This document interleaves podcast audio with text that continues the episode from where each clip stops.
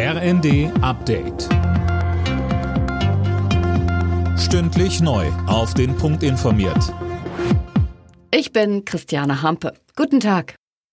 Nach der offenbar erfolgreichen Gegenoffensive der Ukraine im Osten des Landes gibt es jetzt innerhalb der Ampelkoalition Diskussionen um weitere Waffenlieferungen aus Deutschland. Politiker von FDP und Grünen sind für direkte Lieferungen von Kampfpanzern. Kanzler Scholz sprach sich dagegen aus. Wir haben die Ukraine sehr umfassend zusammen mit unseren Verbündeten mit Waffen unterstützt. Wir haben auch sehr effiziente Waffen geliefert, die gerade jetzt in dem gegenwärtigen Gefecht den Unterschied machen. Ansonsten bleibt es bei der Haltung, die die deutsche Regierung seit Anfang an eingenommen hat und die auch für die Zukunft unsere Haltung sein wird, nämlich dass es keine deutschen Alleingänge gibt.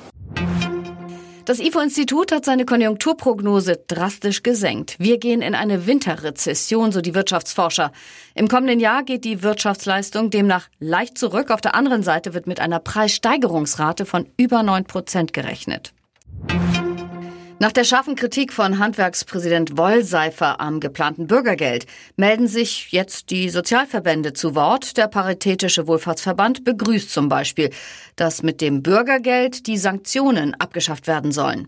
Hauptgeschäftsführer Ulrich Schneider. Es ist aus unserer Sicht nochmal ein Beleg dafür, dass es sich bei Sanktionen um eine tiefschwarze Rohrstockpädagogik handelt, die endlich abgeschafft gehört. Wir haben auch an der Schule Prügelstrafe abgeschafft. Warum kann man nicht es abschaffen bei Jobcentern, dass Menschen in die Armut gedrückt werden, wenn sie Fehlverhalten aus Sicht des Jobcenters zeigen? Sanktionen haben keinen Platz in einem System, das helfen will. Wer mit der Lufthansa fliegt, muss erst einmal nicht mehr mit den Streiks der Piloten rechnen. Bis Ende Juni 2023 gilt eine Friedenspflicht. Cockpit hat deutliche Gehaltserhöhungen für die Piloten verhandelt. Sie bekommen in diesem und im nächsten Jahr jeweils 490 Euro im Monat mehr.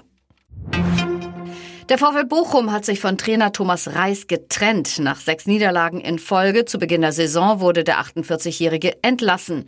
In der Vorsaison hatte er mit der Mannschaft noch sensationell den Klassenerhalt geschafft. Alle Nachrichten auf rnd.de